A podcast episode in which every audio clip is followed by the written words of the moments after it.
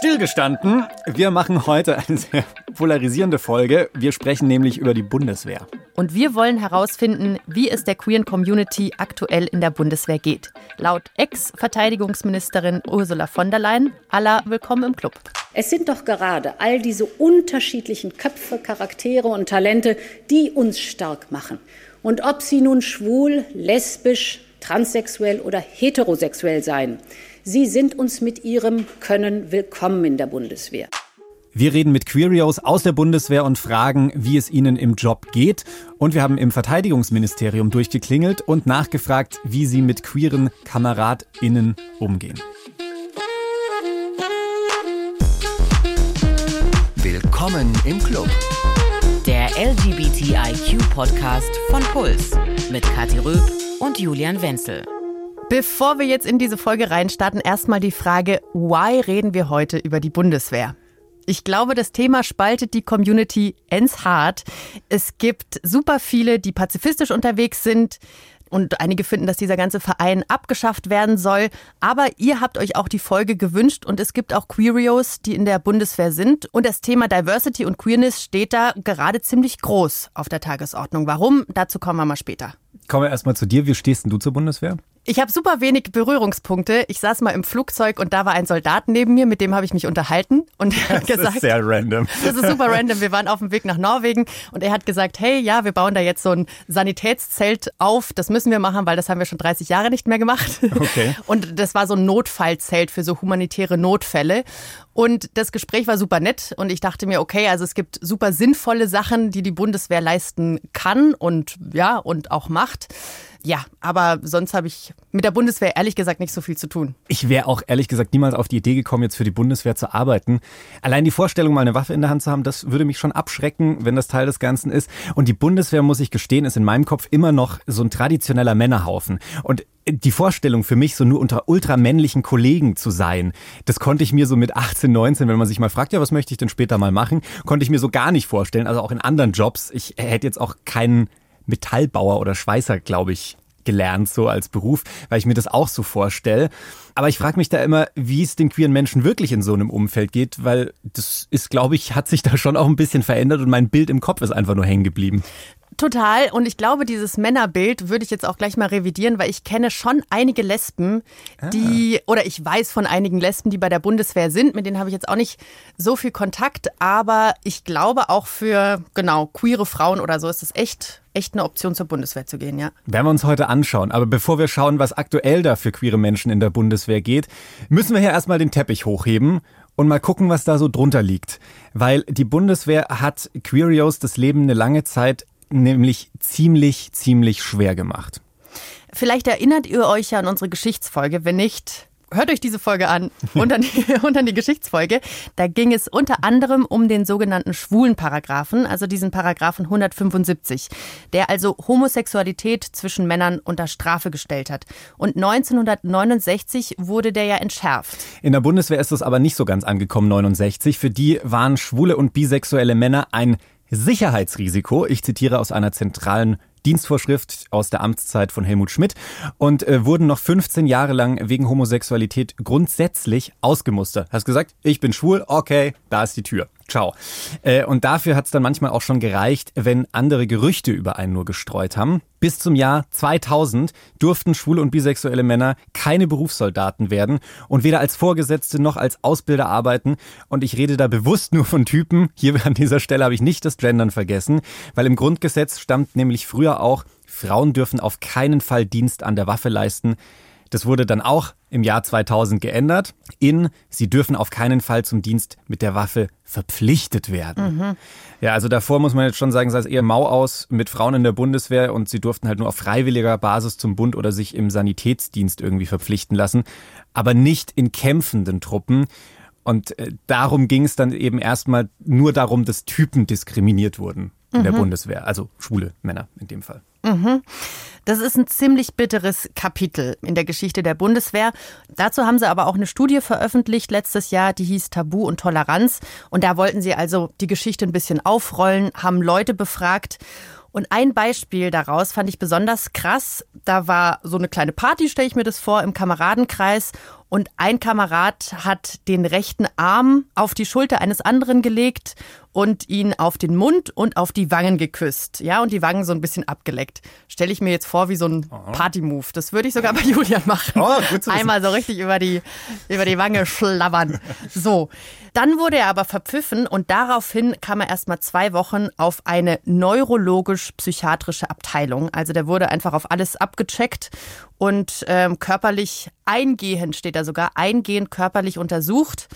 Und das Ganze kam dann vor Gericht. Er wurde nicht verurteilt, aber trotzdem finde ich diese Maßnahmen einfach heftig. Mit der Geschichte haben sie sich aber auseinandergesetzt. Sie haben diese Studie gemacht.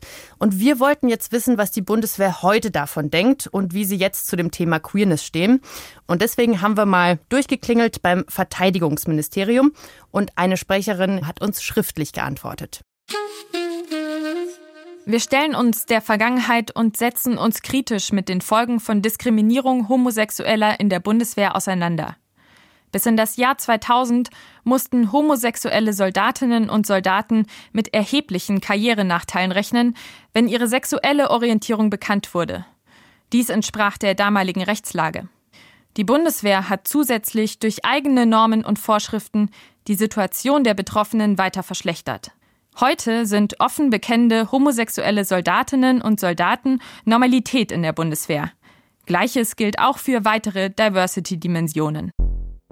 Ja, es klingt schon ein bisschen reumütig. Also auf jeden Fall so wir erkennen unsere Schuldigkeit an dieser Stelle ein.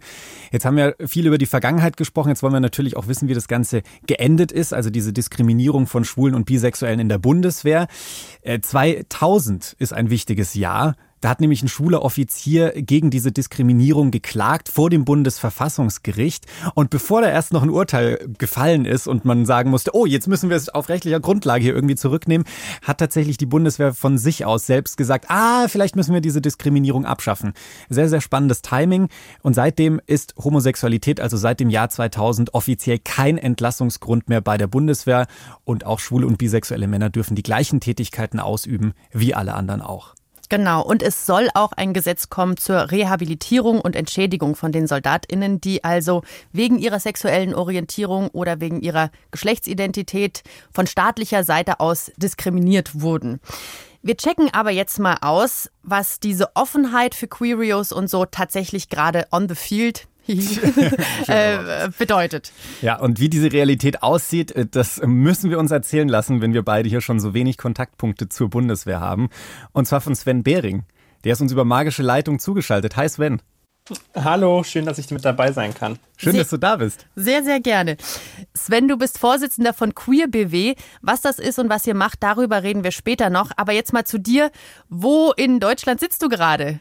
Ich sitze gerade in der Nähe von München in Neubiberg an der Universität der Bundeswehr in München. Da bist du praktisch stationiert, ne? Oder wie sagt man dazu? Ja, genau. Das ist meine Dienststelle. Ähm, ich studiere nochmal an der Universität hier, bin im Master für Elektro- und Informationstechnik. Und das ist sozusagen mein Dienst als Soldat oder als angehender Offizier, dass ich ein Studium absolviere und dann später sozusagen studiert in die Truppe gehe und dort diene. Für alle, die sich jetzt denken, Queer BW, steht das vielleicht für Baden-Württemberg? Nee, das Queer BW steht für Queer Bundeswehr. Sag mal, nach 2000, was ist denn da so dein Eindruck? Ist die Bundeswehr zu einem Safe Space für Queerios geworden? Also 2000 war auf jeden Fall ein ganz wichtiger Schritt, dass man diese institutionelle Diskriminierung abgeschafft hat. Es hat allerdings danach noch einige Jahre gedauert. 2006, 2007 gab es ähm, ein Gesetz, das allgemeine Gleichbehandlungsgesetz. Da gab es dann auch das Soldaten- und Soldatengleichbehandlungsgesetz, was Diskriminierung nochmal verboten hat.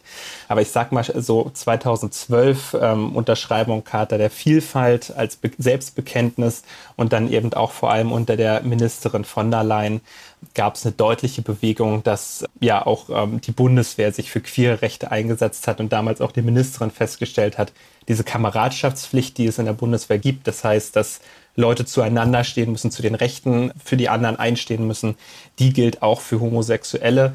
Und insbesondere heißt es auch, dass man Diskriminierungen entschlossen entgegentritt und mhm. die nicht akzeptieren darf. Queer BW, da setzt du dich jetzt in einer Interessensvertretung ein. Ihr seid eine Anlaufstelle für Queerios, aber ihr bietet eben auch Unterstützung und Workshops an für andere Leute.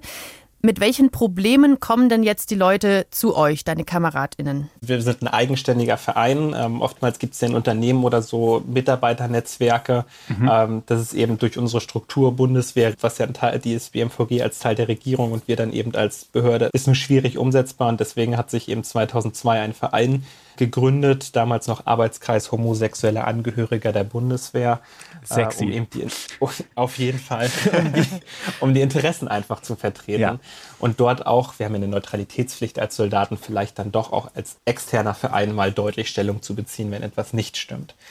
Also, also ein großer Themenkomplex ist tatsächlich Transgeschlechtlichkeit und da auch viel aus der Eigenperspektive, also ähm, dass Leute sich selbst als transgeschlechtlich identifizieren und Fragen haben zum Ablauf, ähm, was muss ich beachten, kann ich als Transgender zur Bundeswehr gehen, äh, etc. pp. Und ähm, ansonsten beobachten wir in deutlich geringerer Intensität und Häufung aber auch immer noch Diskriminierungserlebnisse, wo Leute davon berichten, dass sie zum Beispiel homophob beleidigt wurden, wo wir dann eben unterstützen, sagen, okay, wo sind die richtigen Anlaufstellen, wie können wir dich selbst unterstützen, einfach damit sie nicht alleine dastehen, sondern dass sie jemanden an ihrer Seite haben. Philipp ist auch zu euch gekommen und ist jetzt auch mit im Verein. Er ist queer, studiert gerade Psychologie bei der Bundeswehr und ist bei der Teilstreitkraft Marine. Und ich wollte jetzt mal von ihm wissen, wie sein Coming Out war bei euch in der Bundeswehr. Also ich hatte nicht nur ein Outing, also ich bin quasi als, als lesbische Frau in die Bundeswehr eingetreten und da war es für mich komplett selbstverständlich, dass ich mich da halt auch direkt als solches bezeichnet habe, beziehungsweise das irgendwie kommuniziert habe.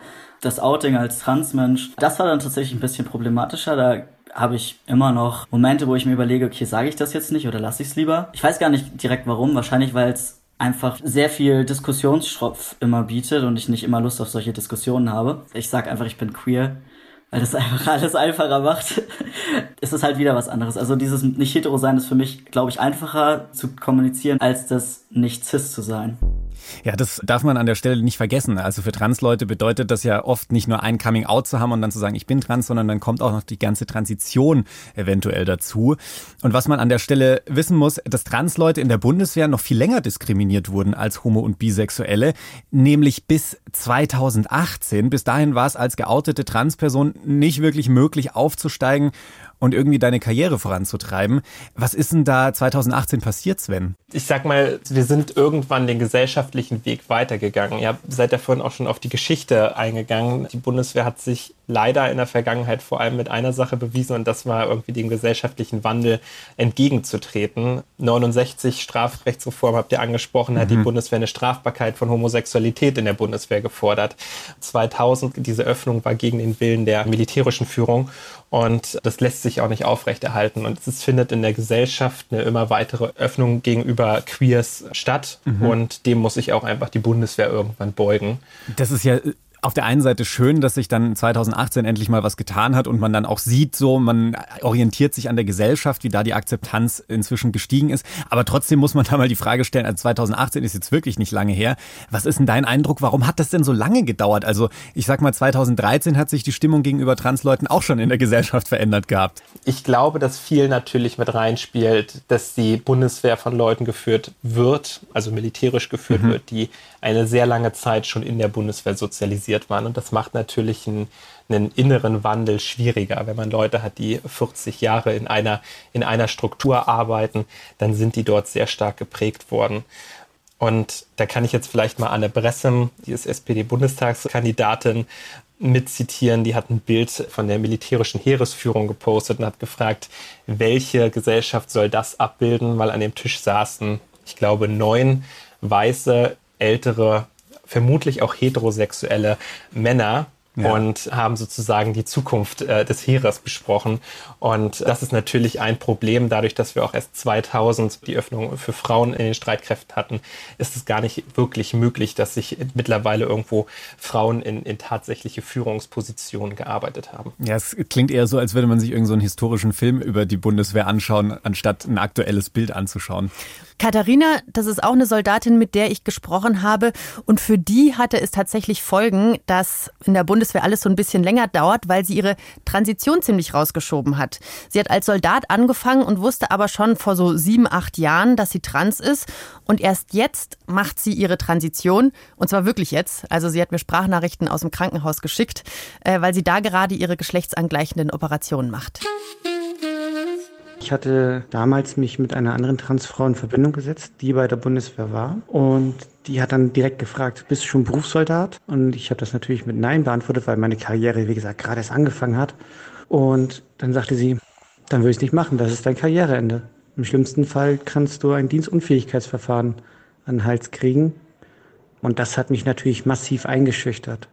Und deswegen habe ich sehr, sehr lange aufgeschoben, bis ich dann 2017 nach dem Auslandseinsatz innerlich doch ziemlich aufgewühlt war und es nicht mehr konnte. Zu Hause haben wir es in den Alltag einfließen lassen. Das heißt, ich habe zu Hause schon Röcke getragen, ich habe Damenunterwäsche getragen, mal draußen, mal drin, meistens drinnen alles, draußen nur das, was man nicht sieht, weil ich einfach Angst hatte, dass ich irgendjemanden treffe und der das dann sieht und dass es dann doch in die Bundeswehr reinläuft. Also das stelle ich mir schon sehr krass vor. Also ich meine, die Bundeswehr ist ja jetzt nicht einfach nur so ein Job, sondern du gehst abends halt vielleicht auch nicht mal nach Hause, sondern du lebst zum Teil in der Kaserne, so wie Sven es ja auch schon erzählt hat. Du teilst ja deine Stube und gerade wenn du eine Transition durchmachst, das stelle ich mir wirklich schwierig vor. Voll. Und ich habe Philipp jetzt gefragt, weil ja KameradInnen, also ich liebe dich als Kollege, Julian. Ja. Aber, aber wir gehen nicht auf eine Stube zusammen nach dem Okay. Podcast. Aber ich wollte von Philipp wissen, wie die KameradInnen mit seiner Transition umgegangen sind. da war es erstaunlich entspannt. Also ich habe es mir am Anfang deutlich, deutlich schlimmer vorgestellt. Vor allem, weil ich halt in dieser Umbruchssituation selber nicht so ganz wusste, wie ich damit eigentlich umgehen möchte. Und die erste Woche, die ich dann eben in dieser neuen Einheit war, auch noch bei meinem alten Namen quasi genannt wurde und so weiter und mich auch so vorgestellt habe, weil ich nicht wusste, wie ich das jetzt irgendwie machen soll, weil ich auch selber so lost in space war. Und die haben mich von selber gefragt, so hey, kann es eigentlich sein das und wie willst du eigentlich genannt werden? Das war so ein, so ein super krasser, toller Moment. Und das hat sich auch so durchgezogen. Also ich habe von keinem äh, Menschen, der irgendwie so in meiner Nähe war, der mit mir vor allem auch auf derselben Ebene war, irgendwie was Negatives mitbekommen. Gerade auch als es dann darum ging, ich habe im Lehrgang quasi das offizielle Geschlecht halt auch gewechselt, so mitten zur Halbzeit und habe die zweite Hälfte des Lehrgangs als Mann auf dem Papier auf jeden Fall verbracht, wo es dann natürlich auch darum ging, Stubenwechsel. Also vorher war ich mit einer anderen Frau auf einer, auf einer Stube und dann musste ich natürlich aufgrund der Papierlage dann halt auf eine Männerstube, was halt physisch jetzt nicht so die beste Idee gewesen wäre, wenn man es so über, überlegt. Aber auch da, das hat super funktioniert und da bin ich meinen Kameraden und Kameradinnen noch unfassbar dankbar für, weil die das echt auch mitgetragen haben. Philipp hat mir dann noch gesagt, dass es den Spruch gibt, Bundeswehr ist das Abbild der Gesellschaft. Also das heißt, Dieses Bild mit den neuen weißen Männern, die über alles entscheiden. ah ja, verstehe. Nein, aber generell, also das heißt jetzt auch, dass da natürlich die KameradInnen und so, die sind so alt wie wir, das heißt, die bekommen das auch mit und, und akzeptieren es irgendwie. Aber dann so auf institutioneller Ebene ist es ja nochmal was anderes, weil du hast ja auch andere Bedürfnisse. Und deswegen habe ich mal Katharina gefragt, wie das so für sie abgelaufen ist. Als ich mich damals geoutet habe, habe ich natürlich dann auch angefangen, Ohrringe zu tragen. Es ist was komplett belanglos, gerade wenn man nicht in der Bundeswehr ist. Aber äh, Männer tragen keine Ohrringe zur schicken Uniform. Ich natürlich verortet als Frau, noch keine Vornamensänderung, keine Personenstandsänderung, wollte das natürlich auch. Ich wollte auch umgekleidet werden in die Uniform. Ich wollte die Nasszellen, die Umkleiden benutzen, weil ich jetzt ja mich als Frau verorte und das ist so ein, ein wichtiger Punkt für mich gewesen, für meine Entwicklung. Und ich bin dann zu meinem Vorgesetzten gegangen. Es gibt einen Leitfaden, den habe ich auch mitgenommen, wo ein bisschen was drin steht für Vorgesetzte. Und habe den hingelegt und habe gesagt, da kann man sich vieles rausziehen. Und ich habe die und die Wünsche. Und wir haben dann im direkten Gespräch geklärt, wie wir das umsetzen können. Und kurz darauf wurde ich umgekleidet. Ohrringe waren auf einmal kein Problem mehr mit nach dem direkten Gespräch. Da muss man selber aktiv werden und auch einfach mal einfordern, was man jetzt in dieser Situation erwartet und wünscht. Ah, interessant mit diesem Leitfaden. Also es gibt so eine Art How-to. So, wie gehe ich mit TranssoldatInnen um? Äh, werden die denn genutzt, Sven? Also so, nur so in dem Fall jetzt, wie es Katharina erzählt hat, dass sie dann mit diesem Leitfaden auf Vorgesetzte zugeht oder auch umgekehrt, dass sich vielleicht mal Vorgesetzte informieren? Also ich sag mal, das, das ideale Bild ist natürlich, dass der Vorgesetzte den vorher kennt, beziehungsweise ähm, dann weiß, dass er auf den zurückgreifen kann. Aber ja, sie werden genutzt. Es gibt ähm, zwei Stück. Einmal für den Truppendienst, das heißt, wie gehe ich sozusagen in der Truppe mit einer transgeschlechtlichen Person um. Mhm. Sind ganz auch banale Punkte geklärt, wie ähm, ich spreche die Person mit dem neuen Pronomen an einfach damit es festgeschrieben wird. Und dann gibt es noch einen Leitfaden, der die ärztliche Versorgung von transgeschlechtlichen Menschen regelt, wo dann drin steht, welche zivilen Anforderungen sozusagen in die Bundeswehr übernommen werden, dass eine Hormontherapie oder ähnliches absolviert wird. Mhm. Und da würden wir uns natürlich wünschen als QBW, dass da auch noch offener kommuniziert wird, dass es ähm, mehr in die Ausbildung auch eingebracht wird. Deswegen sagen wir zumindest auch allen Betroffenen immer, geben wir den Kenntnis von diesen, von diesen Leitfäden und Wegweisern, damit die wissen, woran sie sind und woran sie sich orientieren können. Und vielleicht sollten wir einfach mal eine große Werbekampagne für unseren Podcast in der Bundeswehr machen. Wir haben ja auch schon ein paar Folgen zu Trans und Transition gemacht. Ich glaube, da könnte man auch ein bisschen was lernen, so nebenbei auf, auf der Fall. Stube. Ja, ich stelle mir auch so vor, dass ihr eh so ein Lautsprechersystem habt, wo man dann irgendwie alles hören kann. Da könnt ihr das einfach mal einspielen. Ja. Sven, da kannst du dich drum kümmern. Dass, wir können dass, laut genug reden, weißt du. Ja. auch gut. Jetzt haben wir aber ganz viel über Trans-Leute in der Bundeswehr gesprochen. Gibt es solche Leitfäden auch generell für den Umgang mit, mit Schwulen, mit Lesben, mit anderen Queerios? Also es gibt eine Vorschrift Umgang mit Sexualität, die generell sozusagen regelt, wie das in der Bundeswehr abzulaufen hat. Wenn beispielsweise ein Untergebener und ein Vorgesetzter ein sexuelles Verhältnis miteinander haben, dass man dann idealerweise dafür sorgt, dass das Vorgesetztenverhältnis nicht mehr besteht, weil das eben zu Problemen führen kann so, sowas in die Richtung. Das gibt es aber dann allgemeinverbindlich, so einen speziellen Leitfaden, wie rede ich mit einem homosexuellen Mann, den gibt es nicht. Ich denke, dass das auch tatsächlich gesellschaftlich noch einfach, dadurch, dass es einige Jahre früher aufgetreten ist, dann doch schneller jetzt zur Normalität wurde in der Bundeswehr. Wann bist du zur Bundeswehr gekommen genau? Ich bin 2013 in die Bundeswehr eingetreten. Hättest du da am Anfang deiner Karriere gedacht, 2013, dass du mal in einem queeren Podcast über deinen Job sprechen würdest?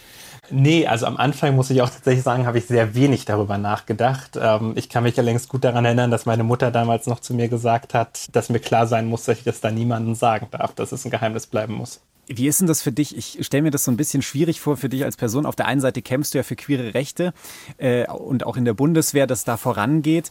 Äh, und dann kenne ich das so aus eigener Erfahrung. Dann macht man auch, drückt man manchmal so ein bisschen ein Auge zu und sagt so, ach naja, so schlimm ist es ja gar nicht, weil ich sehe ja, wie es vorangeht. Wie ist denn das bei dir ganz persönlich mit Diskriminierungserfahrungen in der Bundeswehr? Hast du da welche gemacht?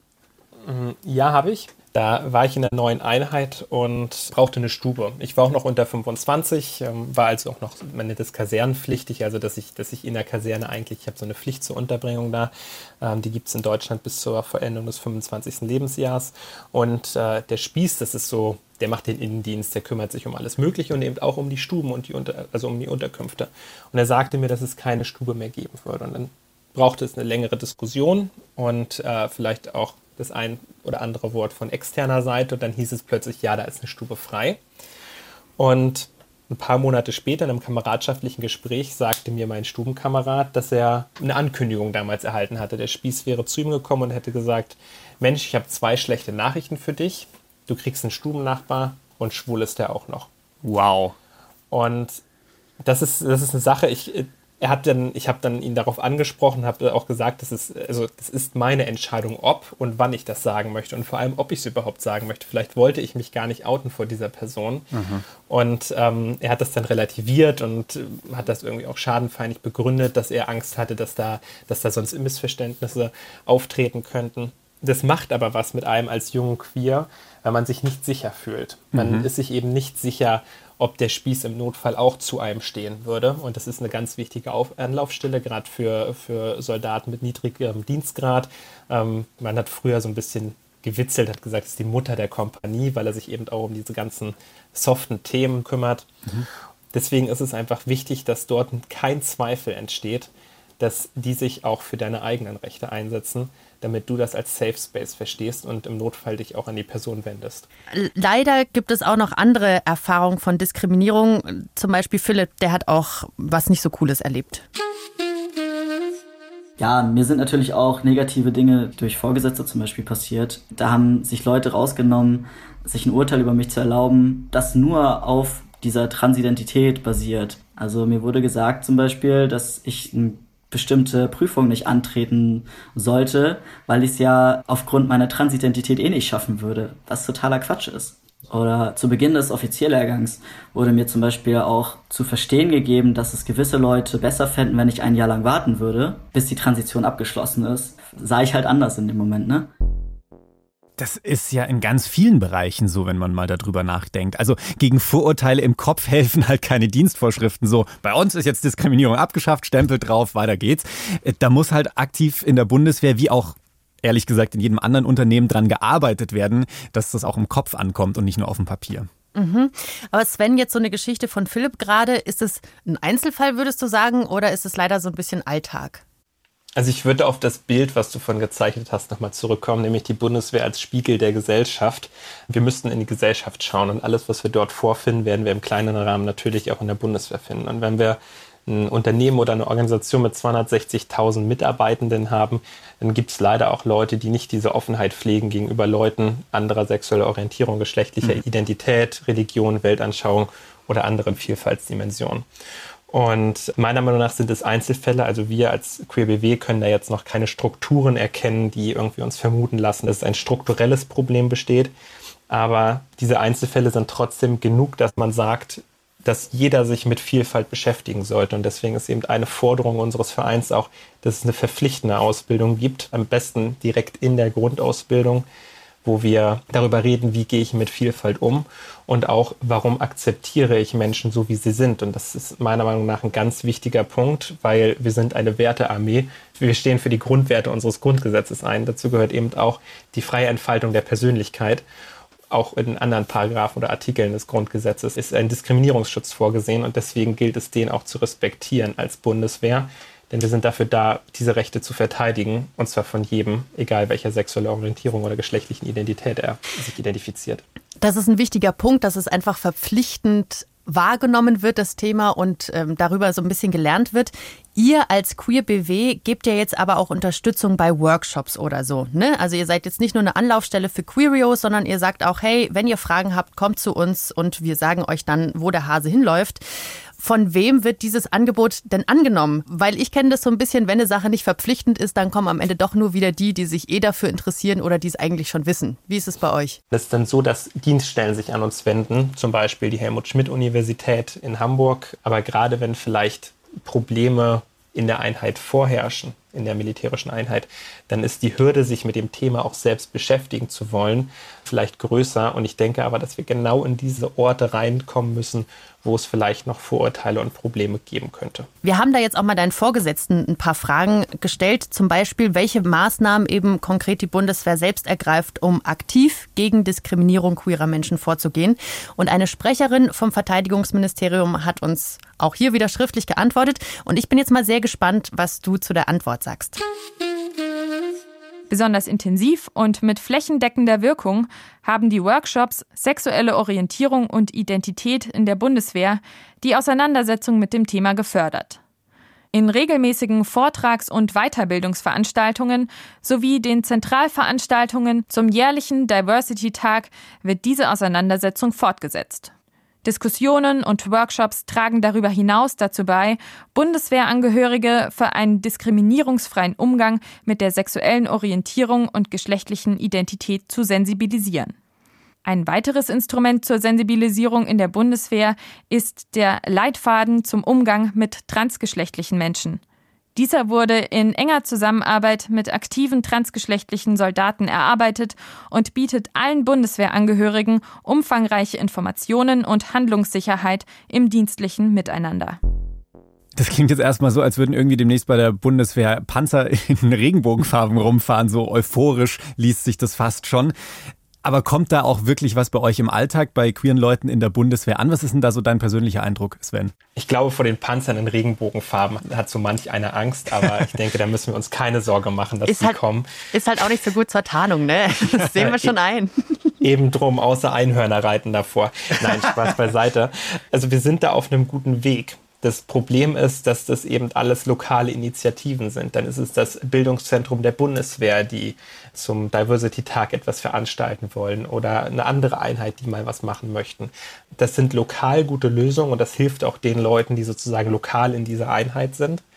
Aber die Frage ist, warum lösen wir das nicht bundesweit für die Bundeswehr und sagen eben ganz eindeutig, ähm, an dem und dem Tag beispielsweise, wenn man den Diversity-Tag wieder aufgreifen möchte, dann beschäftigen wir uns eben dort damit. Und wir müssen mal ganz ehrlich sein, äh, weil uns das oft genug auch vorgeworfen wird von einer Seite, wenn wir uns mit Vielfalt beschäftigen, dann wird deswegen kein Panzer weniger gebaut und kein Flugzeug hebt weniger ab. Das ist eine Sache, die machen wir obendrauf. Für uns als AktivistInnen sogar tatsächlich obendrauf, weil wir machen es in unserer Freizeit. Wir nehmen uns Urlaub, um sozusagen uns für Queers in der Bundeswehr einzusetzen. Und deswegen sehen wir einfach, es reicht nicht lokal dort, wo es gut läuft, auch weiter drüber zu reden, sondern gerade da, wo es vielleicht auch weh tut, müssen wir uns die Frage stellen, wie können wir da den Umgang verbessern. Mhm. Jetzt soll ja auch eine große Studie demnächst rauskommen. Bund in der Bundeswehr heißt die. Da soll es ja in mehreren Dimensionen um Vielfalt gehen, also um Homosexualität, um Alter, Migration, Religion, ganz vielfältig. Also so eine Art Bestandsaufnahme, was da in der Bundeswehr geht. Habt ihr da als Queer BW bei sowas auch eine Art Mitspracherecht? Also werdet ihr da einbezogen? Also wir haben bei dem Wegweiser und Leitfaden für Transgeschlechtlichkeit da sind wir tatsächlich aktiv mit einbezogen worden. Bei dieser Studie Bund in der Bundeswehr nicht. Das ist eine sozialwissenschaftliche Studie und ähm, da erwarten wir eher sehr gespannt die Ergebnisse. Wir warten ja schon eine ganze Weile drauf. Ich glaube, die ursprüngliche Veröffentlichung war für Ende 2019 vorgesehen. Ähm, wie sieht es aus mit dem, mit dem Lagebild Queerness sozusagen, mit dem Lagebild Vielfalt in der Bundeswehr? Wie schätzen du das ein? Ist es dann so eine staubige Blättersammlung, die irgendwo bei Leuten im Schreibtisch langsam vergammelt? Oder kann dieses Papier wirklich was ändern? Ich denke, dass es wichtig ist zu wissen, wo man steht, um bestimmen zu können, welchen Weg möchten wir gehen. deshalb sind es, glaube ich, grundlegende, wichtige Informationen und die fangen ja auch wirklich äh, im, im, Urschleim an, um einfach mal zu fragen, wie viel Queers gibt es in der Bundeswehr? Hat das einen Einfluss, dass wir jahrzehntelang homosexuelle Karrieren zerstört haben? Das ist, glaube ich, einfach ein interessanter Grundbaustein, um eben zu wissen, wo man steht und dann auch Maßnahmen für sich selbst abzustecken und als BMVG zu wissen, wo möchten wir hin und was haben wir für Möglichkeiten, was haben wir für Maßnahmen, die wir ergreifen müssen, um den Weg zu beschreiten. BMVG, Bundesverteidigungsministerium. Genau, Bundesministerium der Verteidigung. Ja, jetzt haben wir schon festgestellt, es tut sich einiges in der Bundeswehr. Gleichzeitig gibt es immer noch solche Fälle, wie du sie erzählst, wie Philipp sie vorhin erzählt hat. Wir haben am Anfang schon gesagt, Kathi und ich, wir haben relativ wenig Berührungspunkte direkt mit der Bundeswehr. Ich muss zuletzt sagen, ehrlicherweise denke ich spontan an diese riesigen Plakate und diese YouTube-Kampagne, die ihr da gefahren habt. War so ein bisschen fragwürdig aus meiner persönlichen Einschätzung, aber das ist ein anderes Ding. Für mich stellt sich da eher die Frage, habt ihr vielleicht ein Rekrutierungsproblem und jetzt wird da endlich auch mal für die queere Bevölkerung geworben, weil die werden halt auch gebraucht, damit die Stuben wieder voll sind. Und das ist letztlich nur so eine Art von Pinkwashing, dass man sich da jetzt ja einen einen bunteren Anstrich gibt, damit halt einfach wieder Leute in die Bundeswehr kommen man kann die Öffnung für Queerness und ähm, generell die Öffnung für Vielfalt aus verschiedenen Perspektiven natürlich betrachten und verschiedene Ansätze fahren. Und für mich fährt die Bundeswehr zu stark den personalstrategischen Ansatz. Genau das, was du gerade angesprochen hast. Mhm. Wir brauchen Leute, also müssen wir euch auch akzeptieren. Das ist für mich das Falsche. Es gibt eine ganz klare Definition unserer Grundwerte, die hatte ich vorhin auch schon angesprochen. Und danach müssen wir handeln. Wir müssen sagen, nicht weil wir die Leute brauchen, sondern weil es unsere Pflicht ist, unsere allergrößte Pflicht als Bundeswehr, unsere Rechte zu zu wahren und das Recht unserer Leute zu verteidigen. Was du ansprichst mit der Pflicht, das ist bei vielen Unternehmen so, die sich dann groß auf die Fahne schreiben, auf jeden Fall sind wir ein Safe Space für mhm. euch und dann wird aber außer dieser Werbekampagne nichts dafür getan, dass es wirklich ein, ein safer Ort ist. Also ja, auch andere queere Unternehmen sollten sich da mal ein bisschen auf ihr Pinkwashing hinterfragen, aber dazu machen wir eine extra Folge. Ja, genau. und bis dahin an diese Unternehmen, die sowas betreiben, wir queeren Menschen checken das, wir haben da ein Auge drauf. Wir spüren das, wenn das nicht authentisch ist und ein da intern nichts getan Auge. wird. Aha. Wir sind hinter euch her. Jetzt haben wir schon einiges gelernt und gehört. Und Sven, was muss sich für dich denn jetzt konkret ändern? Also so ein Hands-on, was muss sich ändern oder was könnte besser laufen in der Bundeswehr? Ähm, also das, was ich ganz wichtig finde, ist einfach diese verpflichtende Ausbildung, weil die die setzt den Grundstein. Und es gibt zwei Prinzipien, Top-Down und Bottom-Up. Einmal, dass du von oben sozusagen, wie Bundeswehrler würden vielleicht sagen, Toleranz befehlen, also von oben das herabgibst, dass das jetzt so ist. Ähm, das Nachhaltigere ist aber einfach, dass man Bottom-Up von unten herauf sozusagen Vielfalt lebt und sagt, man respektiert jeden und diese Werte vermittelt man möglichst früh und möglichst auch strukturiert und tiefgehend dass man eine nachhaltige Änderung des Klimas erwirkt. Ähm, deswegen finde ich es eine verpflichtende Ausbildung, idealerweise in der Grundausbildung, der Grundbaustein, wie wir tatsächlich eine, ein besseres Klima hinkriegen würden. Ansonsten ist natürlich ein wichtiger Punkt, wie gehen wir mit unserer eigenen Vergangenheit um. Mhm. Ähm, da sagen wir auch ganz klar, wir müssen uns äh, mit unserer eigenen Vergangenheit beschäftigen, wir können die nicht ignorieren. Und ja, ansonsten Offenheit leben, das was es ist. Und wenn die Ministerin mit uns auf einen CSD gehen möchte, ähm, findet sich bestimmt auch ein Weg, dass wir gemeinsam auf einen CSD gehen. Das würde ich gerne sehen wollen. Oh, schöne Forderung. Ich sehe schon, die, die Liste ist noch lang genug, da gibt es noch einiges zu tun. Aber vielen Dank dir, Sven, dass du uns einen Einblick gegeben hast, wie es aktuell in der Bundeswehr aussieht und was so die Themen sind aus queerer Sicht, die einen da gerade so beschäftigen. Vielen Dank, dass du in der Folge warst. Dankeschön, Sven. Vielen Dank, dass ich mit dabei sein kann. Hat mich sehr gefreut. Und wir machen jetzt hier auch Zapfenstreich, um äh, noch ein bisschen in militärischer Sprache zu bleiben. Jalousien runter und Mic, Mic Drop. Drop. Mic Drop ist jetzt dann wieder unsere Sprache. Ja, da sind wir wieder bei uns. Wir chillen jetzt nämlich hier so für ein paar Wochen uns in die Staffelpause. Jawohl. Uns gibt's aber wieder am 5. Mai. Äh, da sind wir back on the mic, aber für die neue Staffel suchen wir natürlich noch Themen und deswegen könnt ihr also jetzt fleißig in euer Hirnstüber gehen und mal so ein bisschen gucken, welche Themen euch interessieren. Das könnt ihr uns dann gerne schreiben, zum Beispiel an willkommen im Club at deinpuls.de oder ihr macht uns eine Sprachnachricht an 0151 12 18 4 mal die 5 oder eine Nachricht einfach an unseren Insta-Account. Da heißen wir auch Simple as it is. Willkommen im Club. Da gibt es auch in der Staffelpause immer wieder ein bisschen frischen Content von uns. Könnt ihr gerne mal vorbeischauen. Und ich muss jetzt ehrlicherweise mal noch ein bisschen drüber nachdenken, Kati würde mir übers Gesicht lecken, aber auf eine Stube will sie nicht mit mir gehen. Okay. Ich habe nur gesagt, dass wir nicht, dass ihr denkt, wir würden nach der Folge auf eine Stube gehen. Das machen wir nicht. Ja. Das wollte ich nur mal klarstellen. Gut, dass wir jetzt in eine Staffelpause gehen. Das muss ich jetzt erstmal verdauen. An dieser Stelle herzlichen Dank an die beste Redakteurin der Welt, an Mila Hahner und auch vielen Dank, dass diese Folge produziert wurde von Christoph Tampe. Euch eine tolle, tolle Zeit. Bis dann, wir hören uns ab 5. Mai wieder.